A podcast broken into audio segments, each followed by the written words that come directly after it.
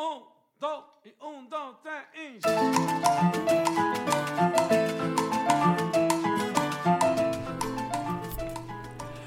Hola y bienvenidos a Pásame la receta de hoy. Soy Carol Lister, esposa, mamá y chef. En este espacio comparto recetas diarias para que te inspires a preparar en casa. Así que manos a la obra y comencemos ya mismo a cocinar para toda la familia. Espero lo disfruten y se animen a cocinar conmigo. No olvides suscribirte para que no te pierdas ninguna receta. Y recuerda, cocinar en casa es un acto de amor.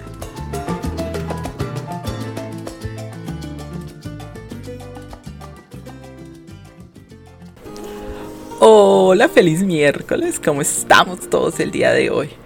Esto es Pásame la receta de hoy. Bienvenidos, soy Carolista. ¿Cómo está? ¿Qué tal este miércoles, mitad de semana, mitad de Semana Santa? Muchos de ustedes deben estar eh, paseando, otros no. Otros como yo nos dedicamos más a estar en casita juiciosos. Espero estén cocinando en casa o con familias, si están en de visita con familiares, vayan y preparen estas deliciosas recetas. Compartamos, creamos memoria. Recuerden que cocinar en casa es un acto de amor. Están haciendo todos los consejos que les estoy dando. Cuéntenme, ¿ah? hagan sus comentarios. bueno, para seguir con lo de la semana de hablar sobre el ingrediente principal y sus beneficios, hoy les traigo eh, uno de los ingredientes preferidos para mí, porque fui criada con este ingrediente, creo que lo consumimos a diario en mi tierra, ya que se da muy fácil y el plátano de la tierra mía, que es el ingrediente de hoy, creo que es el plátano más rico que ustedes puedan probar en el mundo mundial, el plátano quindiano. Y el ingrediente es el plátano verde. Muchas partes le dicen también plátano guisante, plátano macho. No lo confundan, no es el banano o la banana, que muchas personas, yo sé que en muchos países a la banana, el banano, el cambur le dicen plátano. Este es el plátano grande, el que no se puede comer crudo, que se prepara de muchas formas. El más famoso de todos es el patacón o tostón, que yo creo que en todos los países caribeños lo preparamos. Es muy rico en fibra y almidones con propiedades probióticas para mejorar la flora intestinal. Tiene un alto contenido en vitamina B6 para aumentar las defensas. Alto contenido en potasio. Ayuda a prevenir la diabetes porque su contenido de azúcar es muy bajo. Ayuda con la hipertensión, el colesterol y es muy recomendable para llevar una dieta saludable. Contiene carbohidratos complejos, tiene un altísimo contenido en fibra.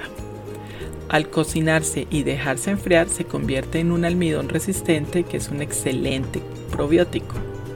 Es muy rico también en magnesio. Se puede cocinar igual que una papa o una yuca y es ideal para preparar panes, masas, porque también se consiguen harinas. Es muy recomendable que lo hagas cocinado en sopas, en cremas. En, en Colombia nosotros lo usamos muchísimo, por ejemplo, para hacer el sancocho, para hacer los frijoles.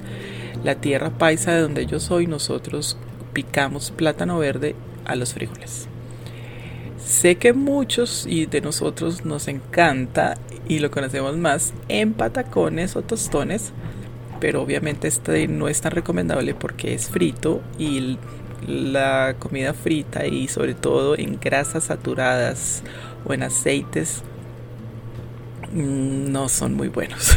Yo sé, yo sé, pero bueno, de vez en cuando también es rico. y pues la receta que les traigo el día de hoy es una rica crema de plátano. La preparé la semana pasada, también está en mi blog, ahí les dejo el link para que vayan y la miren. Muy fácil los ingredientes. Cuatro plátanos verdes pelados, una cebolla blanca cortada en cuartos, dos dientes de ajo pelados, 12 tazas de caldo vegetal o de pollo, 3 cajos de cebolla larga, 3 zanahorias peladas y cortadas en mitades, una cucharadita de comino en polvo, sal y pimienta al gusto.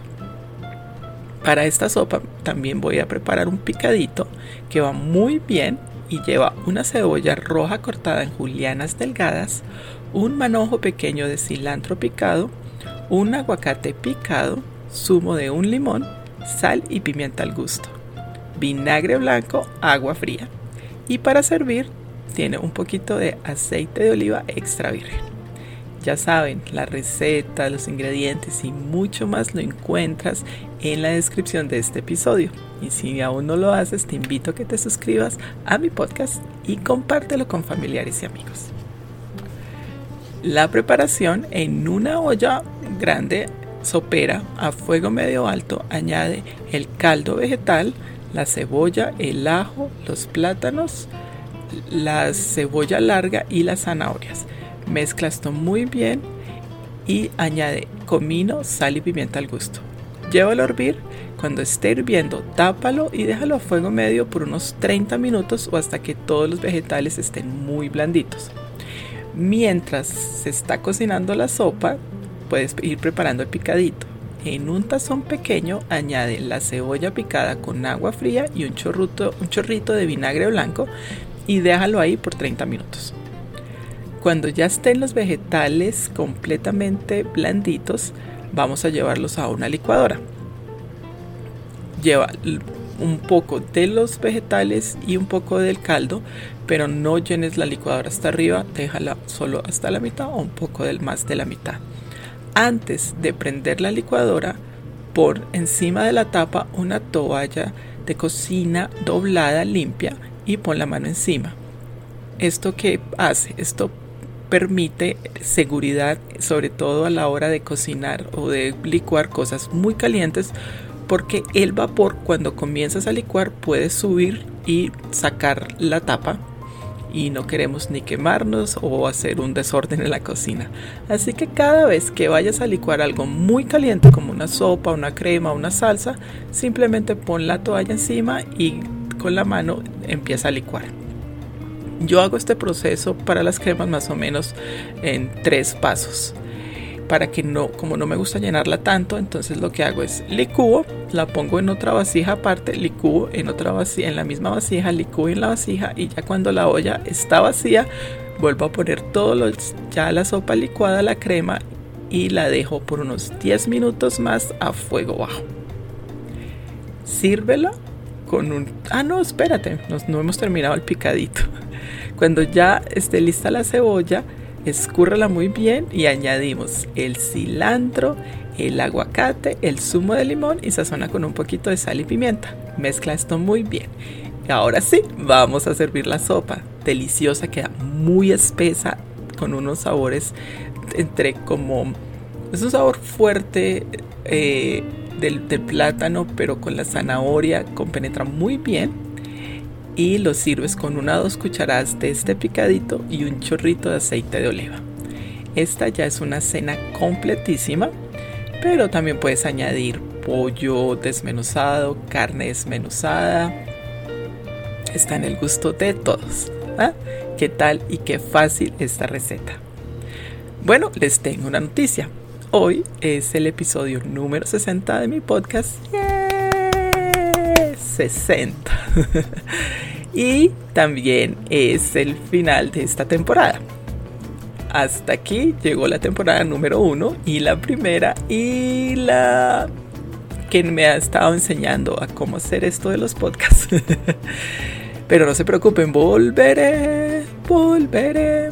Volveré con una segunda temporada, con muchas más recetas, em, con muchas más ideas, muchos más trucos de cocina. Así que estén pendientes. Yo les voy contando cuando empiezo con la segunda temporada. Gracias, gracias por haber estado aquí en mi podcast, pero no importa, pueden, tienen 60 episodios, si necesitan recetas o ideas, simplemente van y escuchan todos porque aquí quedan, no se van a ir a ningún lado todos esos episodios. Un abrazo, gracias, gracias por estar aquí, se les quiere mucho. Soy Carol Lister. Ah, y recuerda, estoy en todas, todas en eh, las plataformas, en YouTube, en Instagram, en TikTok, en Facebook, para que me sigan, vayan y me sigan que estoy subiendo siempre recetas de cocina, trucos. Así que no me voy del todo, solo se acaba la primera temporada del podcast. Y bueno, obviamente no me puedo ir y dejarlo sin mi chiste dos amigos van caminando por la calle y uno le pregunta al otro, ¿qué hora es? Y él le dice las 12. ¡Ah! ¡Qué tarde! Ah, hermano, me hubiera preguntado más temprano. Ay, bueno. Un abrazo, se les quiere mucho. Nos vemos en nuestra próxima temporada. Que Dios los bendiga. Chao.